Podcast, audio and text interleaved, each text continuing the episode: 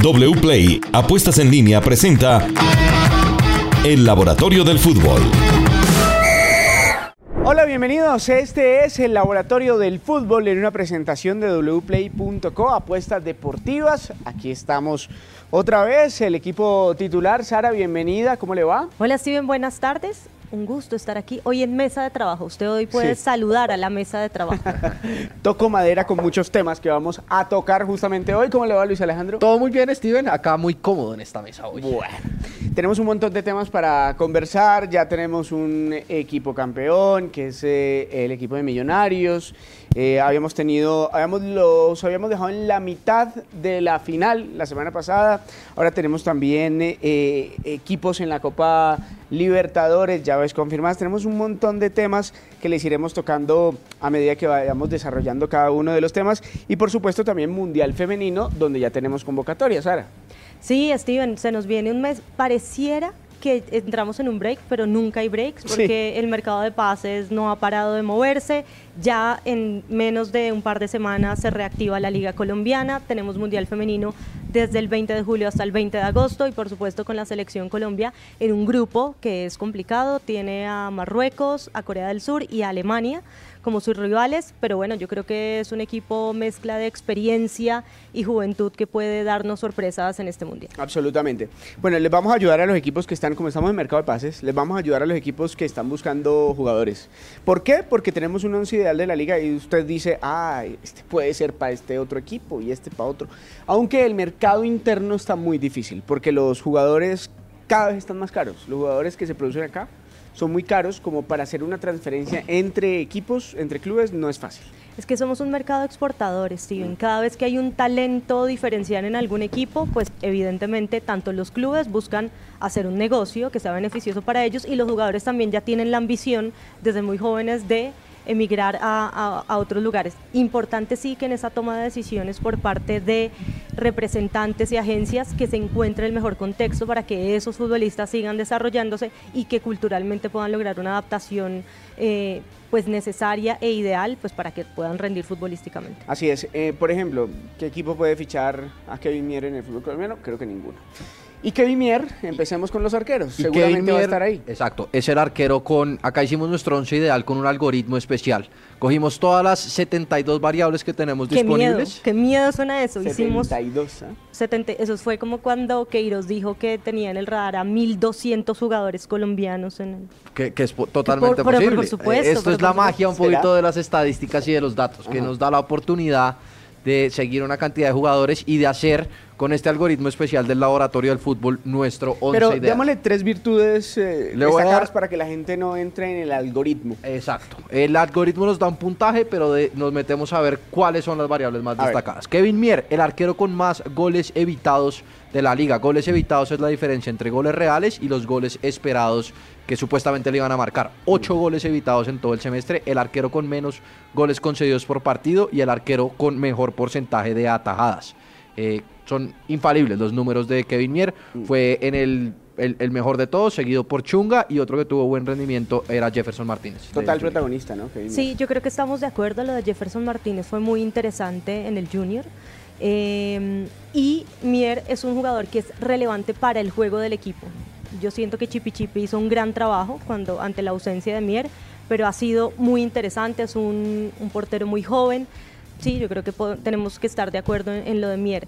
Eh, Montero, yo creo que ahí los datos no lo acompañan y porque en algunas oportunidades no estuvo, digamos, tan presente, pero siento que en los cuadrangulares y en las fases decisivas del torneo fue un jugador fundamental. Hay, hay una variable en estas todas que tenemos que se llama goles fáciles recibidos. Y en esta Álvaro Montero no estaba tan bien y esa tiene un peso fuerte Claro. en nuestro algoritmo. O sea, oportunidades claras donde el arquero tenía un control o un dominio posible sobre un disparo, un remate y terminó en, En gol. gol, exacto. Bueno, eh, vamos con los centrales. El eh, primer central que aparece, ¿quién es? El primer central que aparece es Jason Quiñones de Águilas, uno que incluso en el laboratorio de fútbol lo hemos mencionado antes, no solo en Águilas, sino cuando estaba en el pasto hace casi año y medio. Eh, segundo central con mejor duelo aéreo, segundo central con más pases intentados y entre el top 10 en carreras en progresión, muy bueno en conducciones y en pases progresivos. Bueno, tanto que se resintió Águilas mucho con la ausencia de este jugador. Sin duda, fue una pieza fundamental durante la buena temporada de Águilas y se vio muchísimo su ausencia. Yo siento que logró mucho con Lucas González, más allá de esas condiciones que ya resaltaba Lucho que le habíamos visto en el pasto. Siento que es un jugador muy inteligente en los duelos, sabe leer muy bien los momentos de partido y eso es fundamental. Otro central que aparece. Juan Pablo Vargas, el central con más intercepciones El algoritmo de la y yo liga. estamos de acuerdo. me parece que es el- sí, me, me gustan las 72 variables que Ese- tomaron en consideración. Juan Pablo Vargas el mejor en intercepciones y el segundo mejor en conducciones exitosas. Otros que se quedaron por fuera, Pedro Franco fue el tercero eh, y ahorita se me escapa el otro. Bueno, lateral derecho, yo Mire cómo es de importante. Hay, hay dos cosas importantes. Si ven cómo el fútbol o los roles en el fútbol, no sé si cambian, pero evolucionan, porque un central siempre antes le va a medir los quites, las pelotas que rechazaba, Sí, etcétera. Y hoy en día es fundamental los pases en progresión y las conducciones, porque tiene son que saber con el balón. Claro, porque son, y más allá de saber con el balón, es lo que yo les digo, es esa lectura de cómo puedo ayudar a un equipo en momentos en los que no hay espacios, en los que no se pueden encontrar ventajas en unas zonas del campo en las que son complicadas. Lateral derecho, aquí yo pensé que iba a encontrarme con Mateo Puerta. No, Mateo Puerta no está entre los, entre eh, el algoritmo no lo da como los mejores, el mejor no lo da Delvin Alfonso del Boyacá Es que Chico. Mateo Puerta también estuvo lesionado un buen tiempo, ¿no? Más que estuvo lesionado, él no tiene grandes números defensivamente hablando. Ya. Es importante la fase ofensiva, pero te- toca tener en cuenta, digamos, todo el aspecto del juego. Delvin Alfonso del Boyacá Chico, en defensa de los mejores en, en duelos defensivos y en ataque de los que más acciones de ataque intentó. Entonces nos marca un muy buen Bueno, el chico en general tenía una buena defensa, Sara. Sí, bueno, chico, yo creo que es el fruto de mucho trabajo, de un trabajo cohesionado. A mí me llama la atención esto de que Mateo Puerta no tenga buenos números defensivos, pero eso depende también de la idea de juego del equipo. Si usted tiene un equipo en el que sostiene el lateral izquierdo, por ejemplo, en el que es el lateral izquierdo el que viene a cubrir la línea, cuando tiene un lateral derecho a otra altura o que tiene unas funciones mucho más ofensivas, ahí es donde empiezan a... no, es que no es que falle el algoritmo, sino que falta la interpretación del contexto del juego. Eh, a mí me gusta mucho Mateo Puerta y tendría que decir que Edwin Herrera fue un lateral que le aportó muchísimo, Sí. sobre todo a Bolillo Gómez, por izquierda, por derecha y en una situación muy complicada para Junior cuando, cuando el Bolillo llega a hacerse cargo del equipo. Delvin Alfonso. Hay que Ese, apuntar ese es, ese nombre. ese es uno de los nombres no que lo usted tenía. decía para los equipos grandes, Sí, eh, que puede ser interesante. Él es venezolano, Y el lateral del Pasto que viene para Santa Fe. Mateo Garavito. Mateo Garavito también es Muy muy interesante interesante. también. Bueno, lateral izquierdo, criticado y todo, y ahí está. Danovis Vanguero de Atlético Nacional. Eh, muy bueno sobre todo en fase ofensiva, segundo en asistencias esperadas, tercero en pases progresivos, todo esto es en comparación con los laterales izquierdos y muy preciso además en los centros. Eh, buenos números para Danovis Vanguero eh, en este semestre. Mire cómo empezó muy bien el circuito Román Dorlan Pavón por el lado derecho, por el sector derecho, y luego empezó Nacional a atacar mucho mejor con Deosa y con Davonovis Vanguero por el sector izquierdo. Yo creo que eso habla mucho de los momentos del equipo. Cuando y estuvo siento- Tomás por ahí también. y siento que Danovis Vanguero pues es un jugador que supo interpretar a un nacional que futbolísticamente no, digamos, no es que no se haya encontrado, sino lo que hemos visto es una versión, yo siento que beta, según lo que ha mencionado el, el entrenador, como en construcción de lo que él quiere para el equipo. Medio centro aparece otro, otra águila más. Otra águila más. Así, Kevin- Ah, Castaño. Kevin Me Castaño. adelanto, sí señor. Creo que en ese no hay discusión, es el medio centro con más pases intentados de la liga y no solo la importancia de los pases, sino que él tiene muchos pases progresivos, el medio centro con más pases progresivos, con más conducciones progresivas y con más asistencias esperadas, que es que un pase pueda terminar, la probabilidad de que un pase termine en asistencia. Entonces no solo hace pases muy buenos para sacar al equipo, sino que hace pases peligrosos en el último tercio. Eh, Mire, ahí, yo sumaría a. Giraldo, lo que pasa es que Castaño suele jugar como único medio centro, o sea, como sin, digamos, en esa posición solo, mientras. Giraldo que siempre pues tuvo que compartir con Larry Vázquez, interior, en el pues. último tiempo, claro, con Steven Vega, eh, pero siento que también Giraldo fue un jugador muy importante para Millonarios, si bien la posición no es exactamente la misma o los roles no son exactamente los mismos, pero lo de Castaño pues creo que vimos cómo encajó también muy bien en la selección Colombia, incluso eh, entendiendo que hay una competencia importante con jugadores como Lerma, como Barrios, etcétera, eh, pero siento que igual, y ahí también le doy mucho crédito, siento que la evolución con Lucas González fue, fue interesante.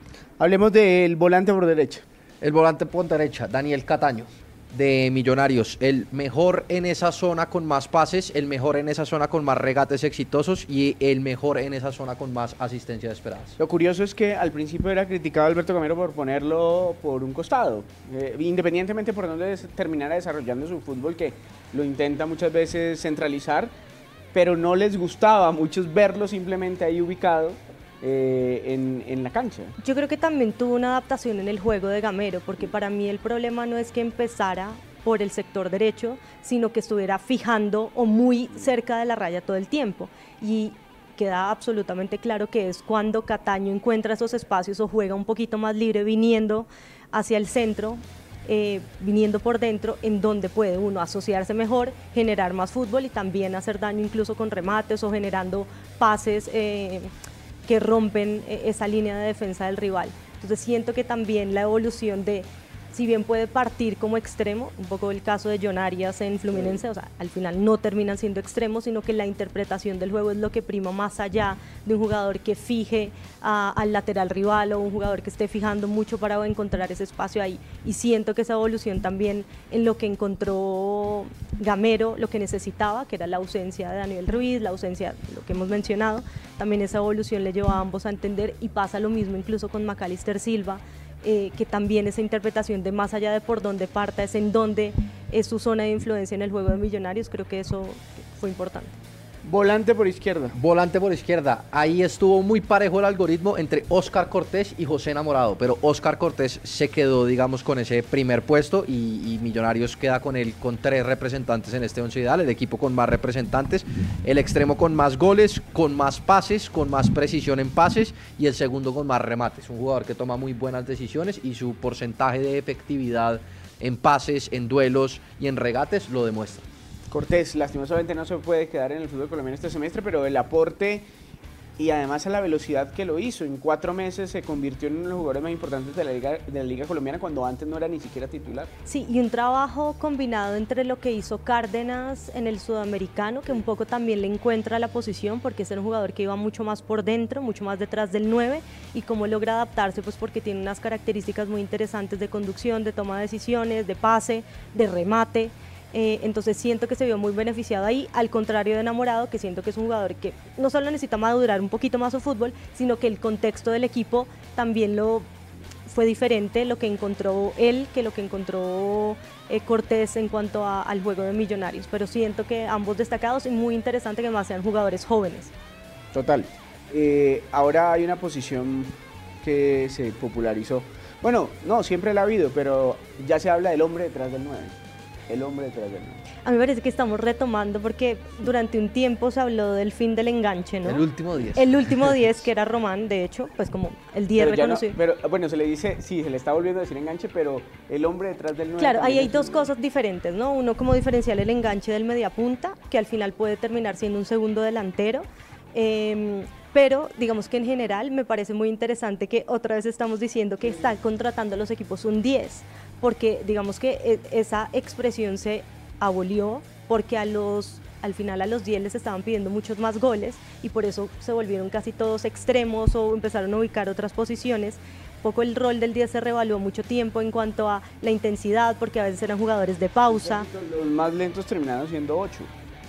Sí, bueno, más, sí, puede ser, puede ser interiores, puede ser yo siento que, esa, por ejemplo, que un Carrascal juegue de interior, digamos, naturalmente, cuando en otro momento podría ser como el creador, el 10 más, pero siento que hemos retomado otra vez esa posición de que es necesario tener un jugador creativo eh, que esté ahí un poco detrás de la posición del 10, aunque haya diferentes funciones detrás de la posición del 10. Es diferente lo que pueda hacer un Santos Borré jugando como segundo delantero que un James Rodríguez o que un jugador digamos, de, otro estilo. Y aquí aparece uno de un estilo, yo creo que muy eh, de lo que acaba de describir Sara, que es... Carlos Darwin Quintero, eh, de un estilo que muy diferente al que conocíamos cuando empezó su carrera en el fútbol Mucho colombiano. más un extremo, un hombre de velocidad, de, de desequilibrio a, a, partir de eso, ¿no? Mucha individualidad también. Acá, por ejemplo, adaptó su juego a la capacidad de pase, el jugador con más asistencias de la liga, el volante ofensivo con más pases clave, el segundo con más pases al área del penalti y pues además está en el top 10 en goles, eh, sumado, súmele que además marcó goles. Entonces, pues un semestre muy bueno, sobre todo en tema de generación de juego ofensivo. En ese Una calidad impresionante, Carlos Darwin Quintero. Una de las mejores contrataciones del fútbol colombiano, sin duda. Yo creo que es un jugador que elevó el nivel de la liga, un jugador que empieza a demostrar cómo la experiencia da otras capacidades de análisis de situaciones de juego, esa precisión, digamos, la técnica, cómo se convierte más allá del regate en pase. Eh, así que muy interesante y sobre todo cómo entró en sistema con Falque, con Facundo Suárez, o sea, siento que le aportó colectivamente al equipo y que en parte también esto fue responsabilidad de cómo lo llevó Guimaraes, independientemente de que, de que ya no está al frente de, de América de Cali. El eh, delantero, nos falta solamente una Dos, posición. le puse dos Ah, delanteros porque bueno, acá, vale. acá jugamos con un estilo 1, 1, 4, 1, 4, 1, 3, 2. Epa, la revolucionario, ¿no? Eh, cambi- eh, cambiamos acá el sistema, pero le puse dos delanteros porque, porque había varios para destacar. La verdad fue un buen semestre para los delanteros en el, en el fútbol colombiano. El primero es Hugo Rodallega. Eh, cuarto mejor en goles sin penales, segundo con más goles esperados generados, delantero con más remates y tercero con mejor porcentaje de duelos aéreos ganados. Eh, a pesar de que tuvo un muy buen semestre, hubiera podido ser un poquito más efectivo, tuvo más goles esperados que goles reales, pero en general fue el jugador de su equipo con más eh, expectativa de gol y con más remates. No, absolutamente. Yo siento que su lectura a la hora de no solo jugar en el área, porque tuvo tres o cuatro goles de cabeza, si no estoy mal, Sí, es el segundo mejor en duelos aéreos. Em, la interpretación de los momentos, un, un jugador además que aportó desde el punto de vista emocional, desde el- su experien- desde lo que representa la jerarquía en la cancha. Siento igual que tuvo una adaptación que fue rápida porque venía a, exactamente, me parece que ot- otra de las grandes contrataciones del fútbol colombiano en un Independiente Santa Fe que creo que se quedó corto en resultados porque la nómina era en general bastante buena, ya analizaremos lo, lo que llega. Y cerramos con. Facundo Suárez del América es el, el otro que cierra no solo por su contribución en goles, sino también por su contribución en juego. Tercer delantero con más goles esperados, quinto delantero con más goles sin contar penales, eh, tercer delantero con mejor porcentaje de duelos aéreos y a mí esta me sorprendió, segundo delantero con más acciones defensivas, que también tiene un poquito de peso en nuestro algoritmo. Es un jugador que además está Y comprometido. creo en que tiene asistencias también. en fase defensiva. Tiene asistencias también, eh, sin embargo, digamos que, que, que estas son sus características principales. Bueno, que un delantero defienda y que además haga goles es buenísimo. A mí me gusta mucho lo de Facundo Suárez. Siento que, no sé si ya usted es el señor de las noticias de América de Cali, pero me parece un jugador que tiene que quedarse en la institución porque, como lo he reiterado, independientemente de que ya no está Guimaraes, ahí hay mucho construido. Eh, y ahora siento que la llegada de Lucas González tiene que potenciar, obviamente mejorar y tendrá su metodología, su estilo, lo que quiere incorporar en el equipo, pero siento que hay mucho construido ahí, siento que es un jugador que, que aportó este semestre. Obviamente pesan esos últimos partidos en donde América no pudo eh, mostrar lo mejor de su juego, pero esa versatilidad que vimos durante el semestre en el ataque de América de Cali muy interesante. Yo haría una mención especial a Marco Pérez, eh, porque en un equipo con unos recursos que al final terminamos viendo que, que queda en evidencia que en las finales la juventud y, temas de estos pesan, eh, Marco Pérez me parece que hizo un muy buen semestre.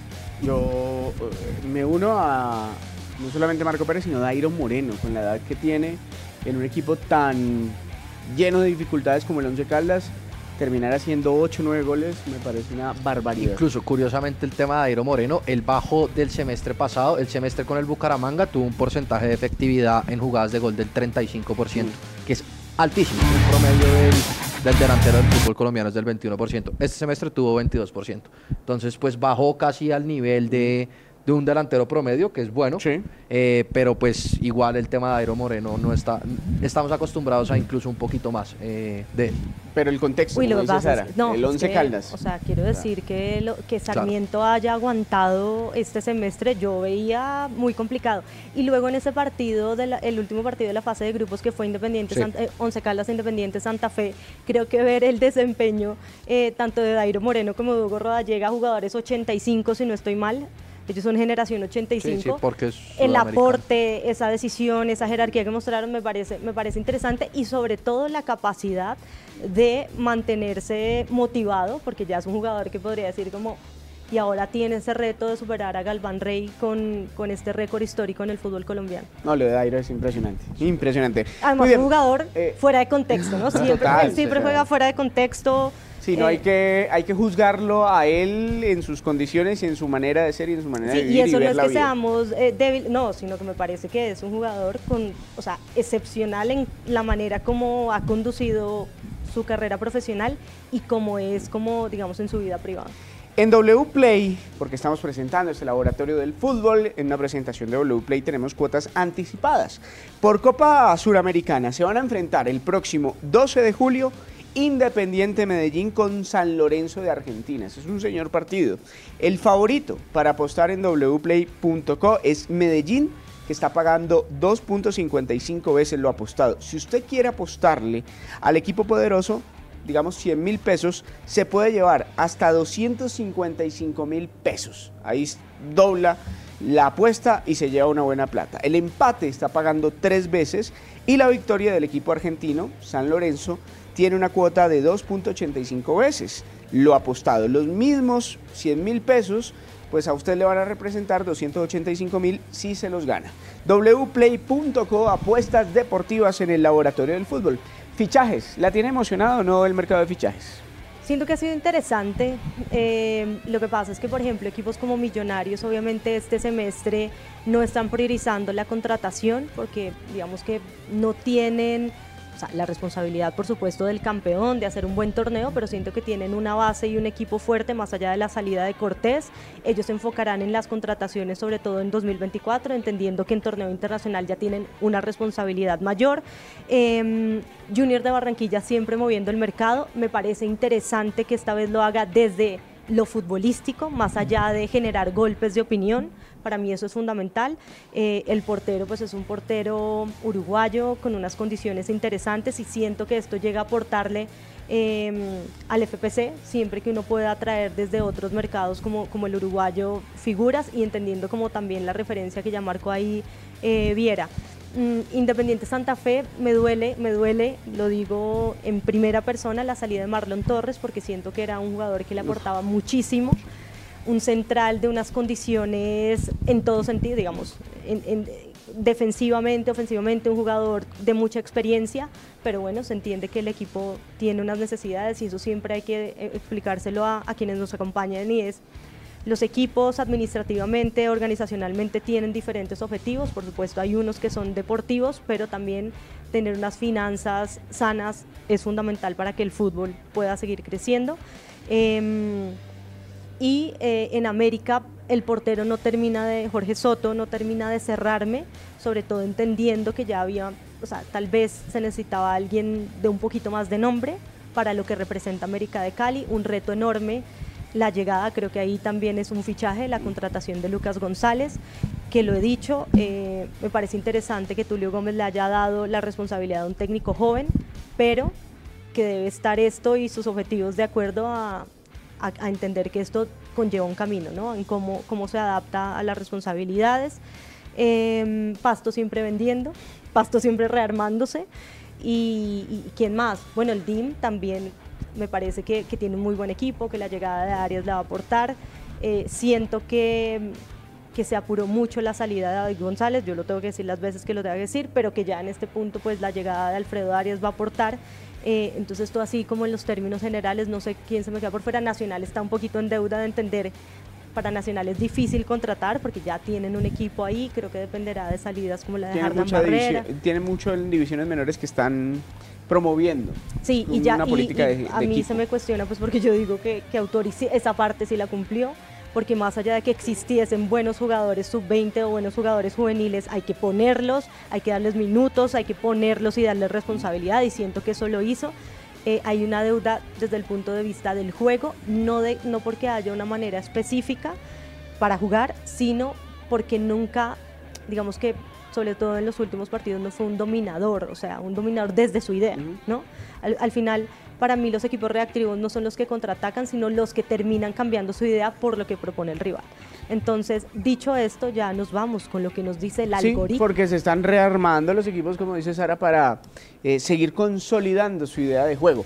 Escojamos cuatro y los vamos a analizar. A ¿Cuáles ver, son? Revisemos cuatro muy interesantes. El del arquero del América, que, Soto, que es lo Jorge Soto. mencionaba Sara. Que lo mencionaba Sara. de Córdoba. 26 goles concedidos en 20 partidos.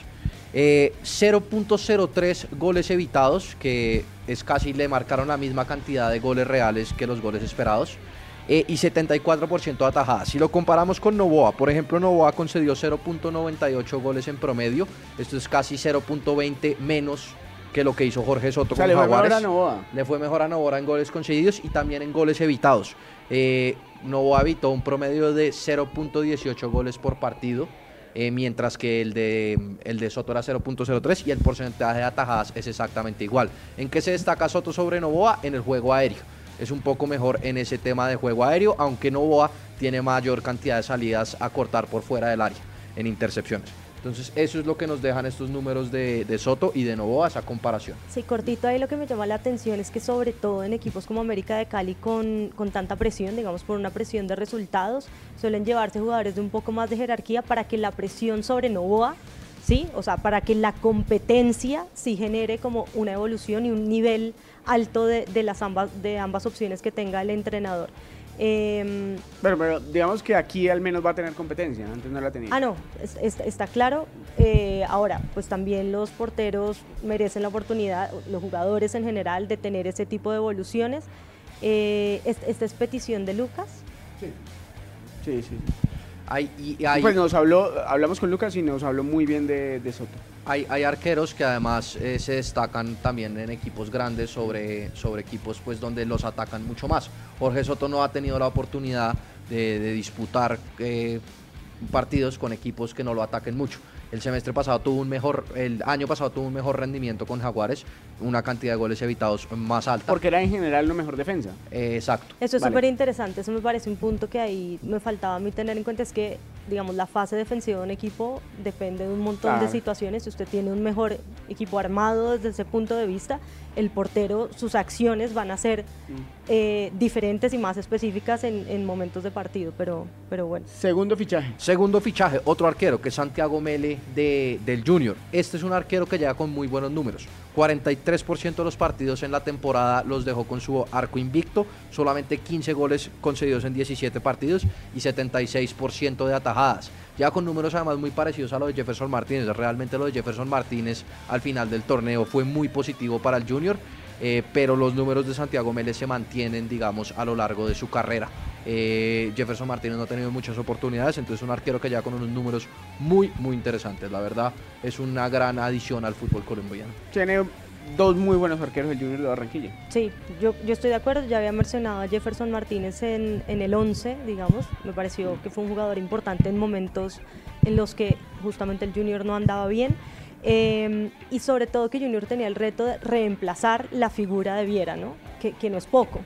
Lo que representa y siento que pues me parece una contratación bastante interesante, insisto, en un mercado en el que estamos diciendo que no hay mucho eh, para competir, sobre todo pues por los precios de los jugadores hoy en día. Siguiente El siguiente el también, tercero. es del, también es del Junior, que es Gonzalo Lencina, eh, un jugador interesante en temas de ataque, hizo nueve goles en el semestre, pero lo que más llamó la atención fue que lo hizo solamente en 5.19 goles esperados, efectividad tremenda, hacía un gol cada cuatro remates este semestre, cada cuatro remates terminaban en gol y llega al equipo con peor efectividad eh, en, en cara de, de cara al arco en el semestre pasado. Entonces digamos que necesidad chuleada, por así decirlo un poquito. Vamos a ver si logra mantener este tema de efectividad Gonzalo Lencina, pero pues llega el delantero más efectivo al equipo menos efectivo. Era el hombre para el Junior, ¿no? Sí, pocos puntos altos en Bucaramanga y siento que lo de la encina desde el primer momento llamó la atención. Eh, el- lo de la efectividad no es un tema menor, más entendiendo que Junior sí fue un equipo incluso antes de la llegada de Bolillo Gómez que generaba muchísimo ofensivamente, pero que no pudo contar con un 9 que definiera esas opciones. Es que ningún jugador del Junior marcó más de tres goles el semestre pasado. No, Exacto. Un- otra cosa es lo del América, que tenía muchos jugadores goleadores, pero lo otro es como no tener ni un 9 ni un jugador, o sea, que dentro de ese circuito ofensivo no haya un jugador o maneras muy claras de cómo concretar esas opciones. Y el último, Steven, es uno, uno raro, pero, pero que va a llamar mucho la atención seguramente, y eso nos dicen los números, que es Diego Moreno de Envigado a Medellín. Este es un volante, un interior muy, muy interesante que va, vale la pena seguirlo. Es el segundo mediocentro con mejor porcentaje de duelos ofensivos. Eh, defensivos ganados, perdón, y el primero con más expectativa de gol y el segundo con más remates. Eso el semestre pasado. Un jugador post muy bueno tanto en defensa como en ataque, eh, que le va a aportar mucho al Deportivo Independiente Medellín. Un jugador a seguir y a tener en cuenta.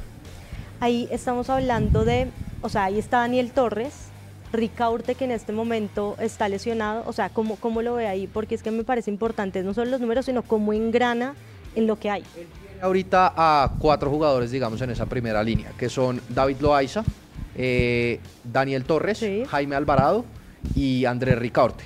Este es un jugador de un poquito mucho más de ida y vuelta, a diferencia, digamos, de David Loaiza o Daniel Torres, que son más incluso de Jaime Alvarado, que son más de corte o más posicionales. Este es un jugador que llega a zona, a zona contraria a rematar más, un jugador mucho más mixto, que puede cumplir incluso esa función un poquito mejor que Andrés Ricaurte, que a veces en esa primera línea se ve un poquito eh, superado. vamos a ver cómo Arias, yo siento que Arias es un técnico para potenciar a Ricardo porque nadie niega las condiciones que tiene. Eh, pero eh, la manera como intentó encajar en los diferentes circuitos, incluso con David González o con Sebastián Botero, no, no rindió de la forma que todos esperábamos. ¿no? Para mí es un jugador importante y muy talentoso para el fútbol colombiano. Estamos en el Laboratorio del Fútbol, una presentación de wplay.co apuestas deportivas, otro juego por Suramericana. Atención al que usted le puede apostar desde ya es Colo Colo frente al Atlético Mineiro. El favorito es Colo Colo que está pagando 2.55 veces lo apostado, 50 mil se puede ganar usted, 127 mil 500 pesos en eh, esa apuesta, 50 mil usted apuesta, se gana 127 mil 500 pesos. El empate está pagando 3.25 veces lo apostado y la victoria del Atlético Mineiro o del América Mineiro, perdón, tiene una cuota de 3.35 veces. Si usted, por ejemplo, apuesta 50 mil, se puede llevar 167 mil 500 pesos. Nos quedan solamente cuatro minuticos para hablar de la selección Colombia.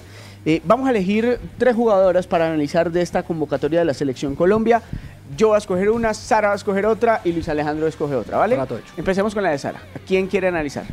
Yo quiero hablar de Ana María Guzmán, del Pereira. Para mí va a ser la lateral derecha fija de esta selección Colombia. Es una jugadora que tiene proceso de selecciones eh, sub-20 y siento que se ha ganado esa posición. Para mí, de hecho, les puedo dar el 11 de esta selección. No, pero por supuesto. Para que luego nuestros seguidores digan, Sara, eh, a ti no o no. Para mí en el arco está fija Catalina Pérez, hay que recordar que también están convocadas Natalia Giraldo eh, y Sandra Sepúlveda. Sandra Sepúlveda, una jugadora histórica de la selección, ya hemos debatido en otros espacios sobre digamos, si era necesario llevarla a ella o tal vez una jugadora más joven, pero creo que en los mundiales pesa lo que se puede aportar también desde el camerino y es una jugadora que se ha mantenido en forma.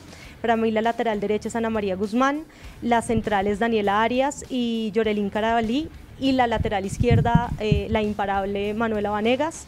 Em, un 2 en el medio con Daniela Montoya y Lorena Bedoya. Siento la ausencia de Eliana Salazar, que venía de Corinthians. Eh, campeona con Independiente Santa Fe, pero bueno, ya en las que están, siento que ahí van Daniela Montoya y Lorena Bedoya. Adelante, digamos una línea de tres, Linda Caicedo, Lacey Santos y Catalina Usme, por favor. Oh.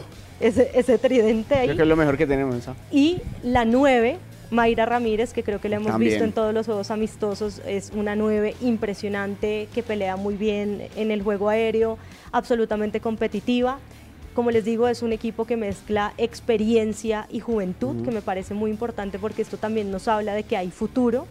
Eh, y yo siento que obviamente entre las destacadas estarán Linda Caicedo, que en Real Madrid hizo un muy buen, trabajo, Catalina Usme, que sigue siendo líder dentro y fuera de la cancha y que con América de Cali vuelve a hacer un torneo impresionante, independientemente de que quedó subcampeona.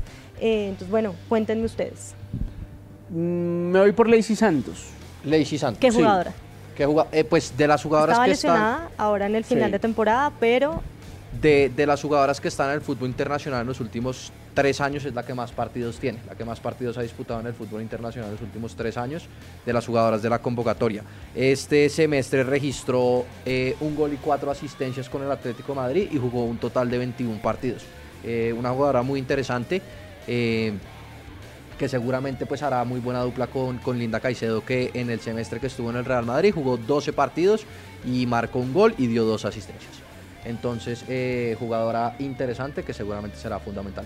Para ambas, a mí cuando Lacey Santos se va de Santa Fe al Atlético de Madrid, yo tenía mucho como temor y sobre todo incertidumbre sobre su adaptación al fútbol europeo y siento que lo ha demostrado desde el primer día, que es una jugadora con unas capacidades excepcionales de interpretación del juego, físicamente está muy bien y supo adaptarse a la Liga Española y a la competencia internacional, porque además Atlético de Madrid pues compite en Champions League, y lo de Linda también, ¿no? siendo una jugadora de 18 años que tenía que cambiar de país, llegar a un club como Real Madrid con muchísima competencia, logró ser muy importante y viene además pues de haber disputado o sea, el, el Mundial Sub-17, el Mundial Sub-20 y ahora... Que fue goleadora de la Selección Colombia en la Copa América, en el Mundial Sub-17 y en el Mundial Sub-20. Yo insisto, esto lo he dicho varias veces, el año pasado fue goleadora ella en esos tres torneos con la selección Colombia femenino. No he visto ni un jugador de masculino y femenino que sea goleador en tres torneos diferentes con tres categorías diferentes para la misma selección en un mismo año. Eso de Linda Caicedo fue, yo creo que un dato histórico que no he podido encontrar eh, algo similar. Sí, nosotros estamos ante un talento absolutamente excepcional. Creo que una jugadora que en el fútbol local logró em, consolidarse, ganar mucho en cuanto a madurez. Creo que está bien acompañada, ¿no? Es una jugadora que tiene patrocinadores, que tiene un equipo de trabajo que la rodea y siempre va a ser destacable eso porque es fundamental para tener los pies muy en el piso. Hay unos liderazgos muy fuertes en esta selección Colombia, lo de Daniela Montoya, pues capitana en este momento de, de la selección. Eh, el reto es grande porque a nivel mundial eh, enfrentarse a europeas eh, y a otro tipo de proyectos deportivos pues va a ser un reto.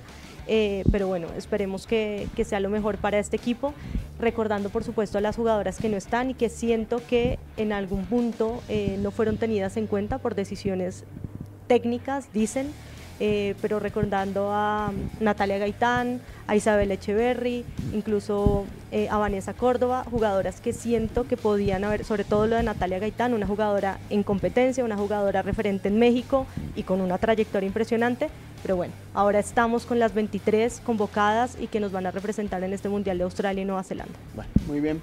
Y la mía, Steven, la última es María Camila Reyes de Independiente mm. Santa Fe, 21 eh, años solamente Quizás no es una de las grandes nombres ni de las más conocidas, pero es una jugadora muy interesante. Fue la segunda máxima goleadora del torneo colombiano, 10 goles siendo volante además y lideró a su equipo de Santa Fe en pases claves intentados y en duelos enfrentados. Una jugadora muy muy interesante que yo creo que, que cuando entre, si es titular o no es titular, podrá ser de gran aporte para esta selección Colombia. Hasta aquí el Laboratorio del Fútbol. Gracias por estar con nosotros en una presentación de wplay.com.